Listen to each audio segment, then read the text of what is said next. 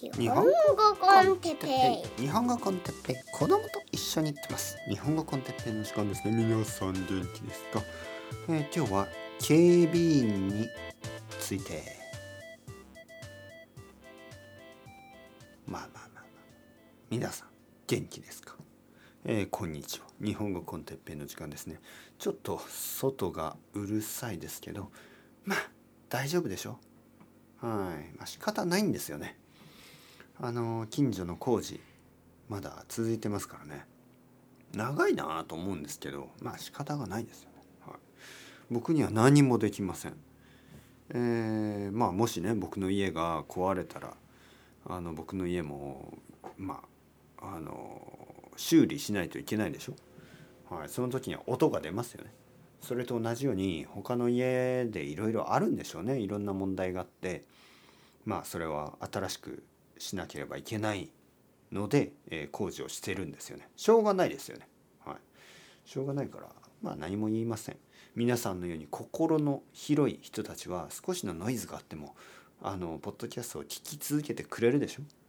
はい、そういうあの僕たちはもしかしたらもしかしたらこれは僕たちのためにいいのかもしれない、えー、僕は少しのノイズがあっても負けない、ね、皆さんも少しのノイズがあっても負けない。そういうあのトレーニングですよねどんな状況であれポッドキャストを続けるどんな状況であれポッドキャストを聞き続ける、ね、僕は撮り続けるしみんなは聞き続けるそのためにあのこの経験が役に立ちますよね。あのやっぱり試練というのはあるんですよ試練。大変な時というのはある。ただそれは僕たちを強くする一方です。強くするだけです。はい。ポジティブな考え方。ポジティブな考え方。はい。まあまあまあ。えー、これから話すことは あの半分冗談ですから皆さんあの冗談として聞いてくださいね。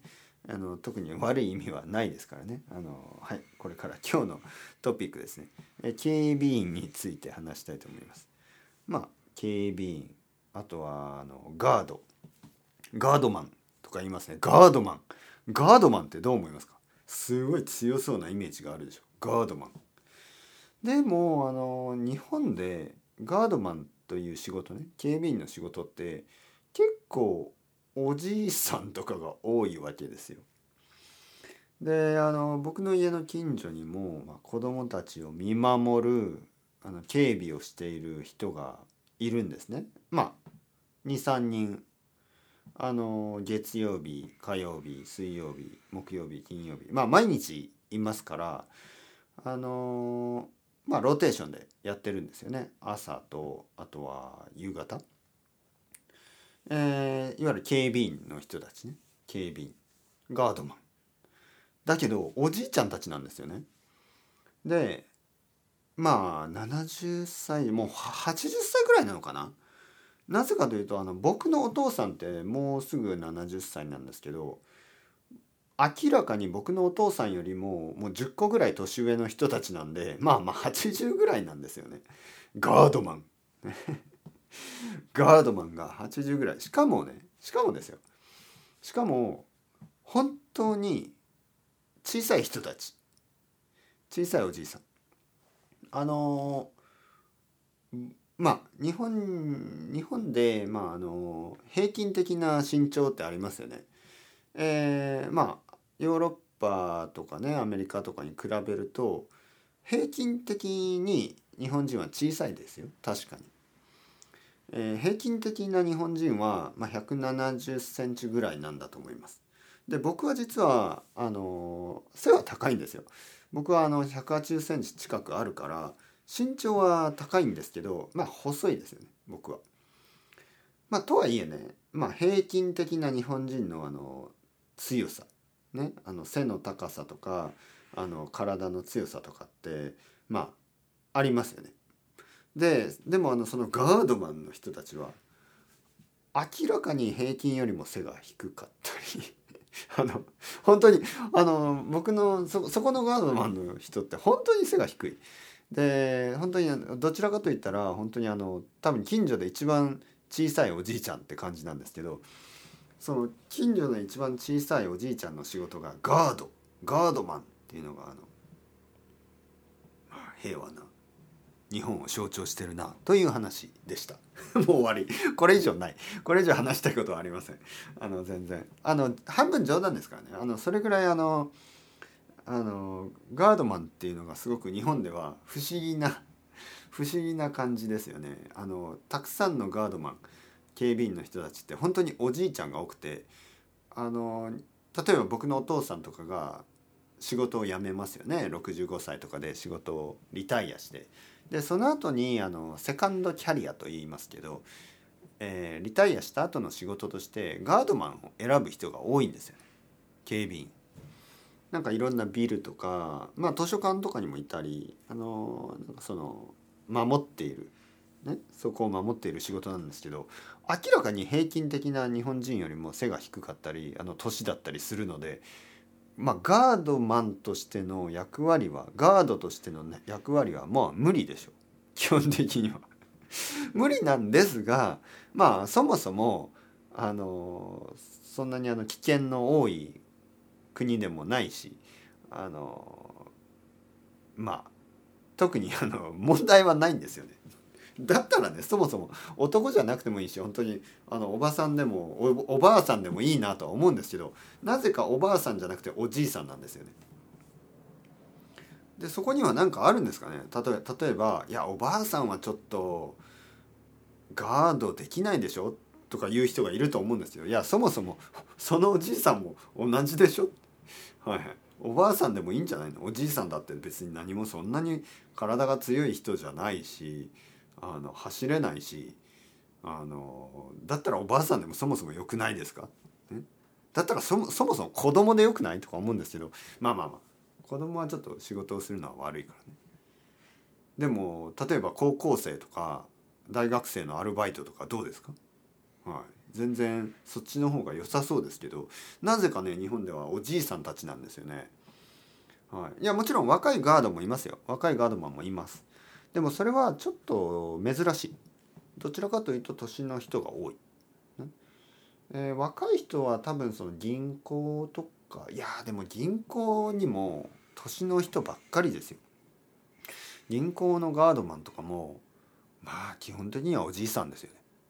はい、多分日本に来たことがある人とか日本に住んだことがある人は本当に僕が言ってることがよくわかると思う。銀行とかに行くと大体おじいさんがいてあのいらっしゃいませとか言うんですけど、まあ、基本的にガードマンの格好ユニフォームを着てるんですよね。ガードマンの格好をして。まああのちょっと警察みたいに見えるけど警察じゃないんですよね。あのガードマンなんです。でも もう本当に小さいおじいさんとかなんですよ。だからまあ平和な日本だなという話、はい、また戻ってしまいましたねこの結論に。まあいいんです。とにかくあの仕事というのはあのいろんな人がいていろんな仕事をしていいと思うんですよね。警察はね日本の警察もまあそんなに強そうに見えない。はい、でもねそれはね僕は特に悪いことではないと思います。あのなんかこうたくさんの国で警察官ってちょっとすごくこう怖い感じねすごくこう攻撃的なあの見た目をしてますよね。でそうするとやっぱりその犯罪を防ぐだけではないんですよね。犯罪を防ぐのはいいですよ。犯罪を防ぐのはいいけどなんかこう緊張感を上げてしまう。必要以上に緊張感を上げてしまうことがありますよね。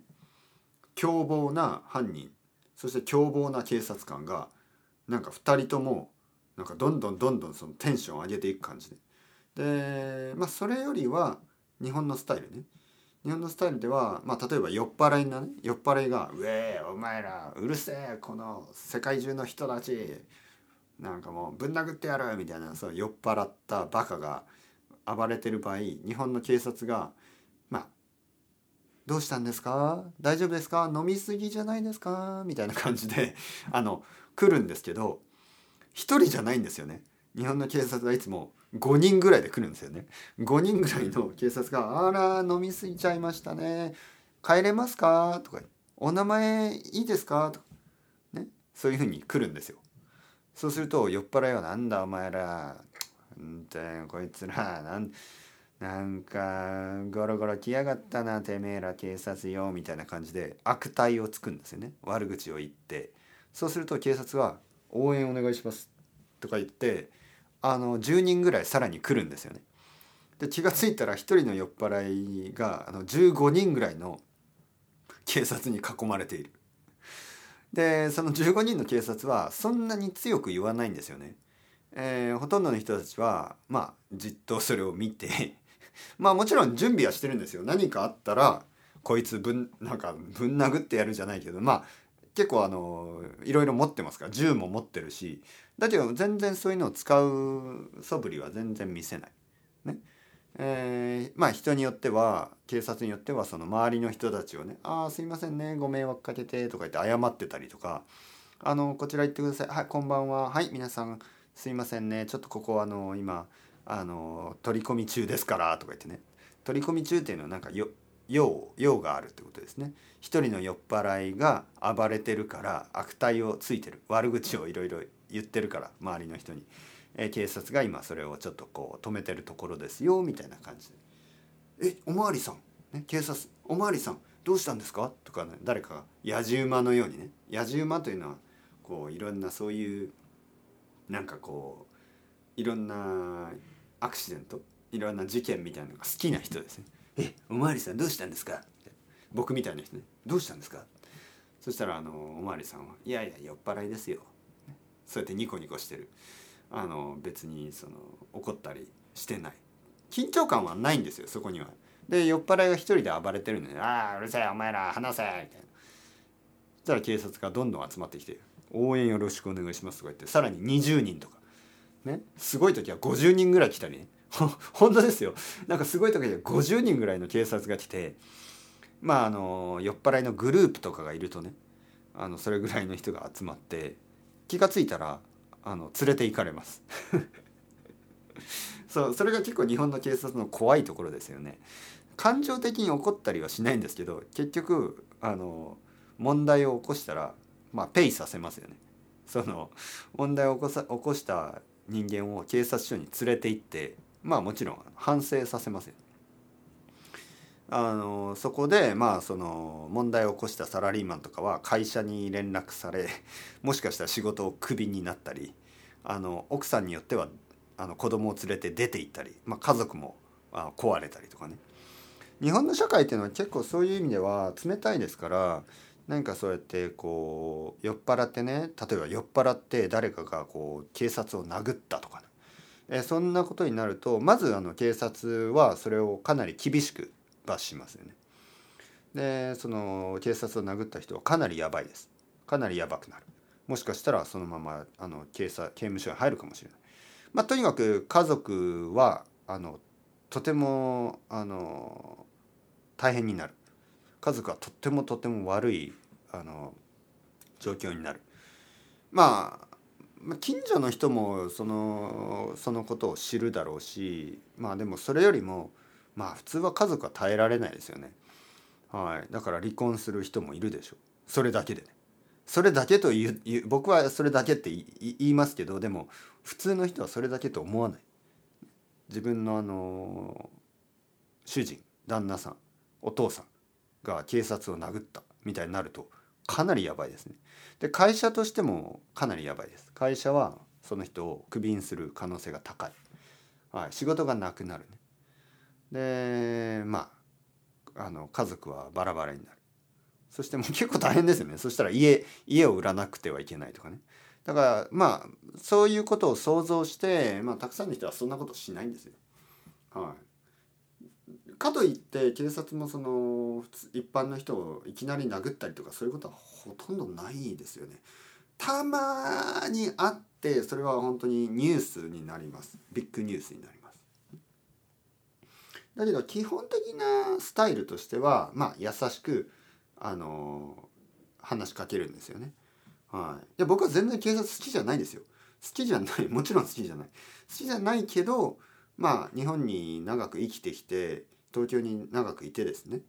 警察が一般の人たちとか、まあ、酔っ払いとか、まあ、そういう人たちにまああの接する態度ですね。態度は僕は悪くないと。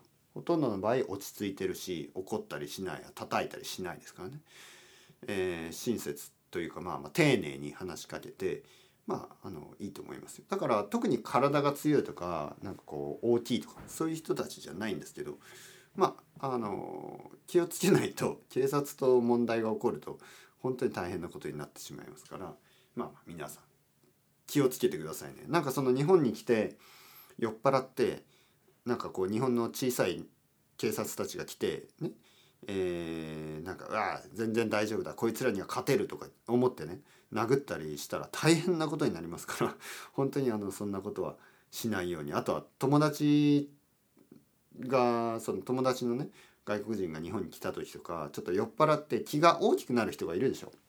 僕もそういう経験がある。若い時にあのアメリカ人の人とねまあそのゲストハウスにいた時に一人の人彼はゲーマーでしたけどね。かなりゲームオタクだったけどお酒を飲んだらかなりこう気が大きくなってなんかあの近所でおしっこをしたりね人の家の前でおしっこを始めたりとか、まあ、そういう問題行動が多かったですよね。でやあのやめないと本当に警察呼ばれるよって言っても「いや大丈夫」とか言ってあの彼は まあその後僕とはあの全然連あの友達じゃなくなったというかもともとそんなに親しくなかったですからね。ちょっとあのあんまりいい態度じゃなかったし。でもまあ多分問題があったと思いますよ。そういう態度で日本に住んでると大変ですからね。まあ彼はアメリカに帰りました。そこまでは知ってる。アメリカに戻ってあのまあその後は知りませんけどまあ日本にいた時はちょっと心配でしたね。そういう態度は結構日本では許されないですからね。はい、というわけで。まあ小さいガード。小さいガードマンの話。そしてあの小さい警察たち。実は怖いですよという話をしました。というわけで。それではまた皆さん。 Chao chao。Hasta luego。またねまたね。またね。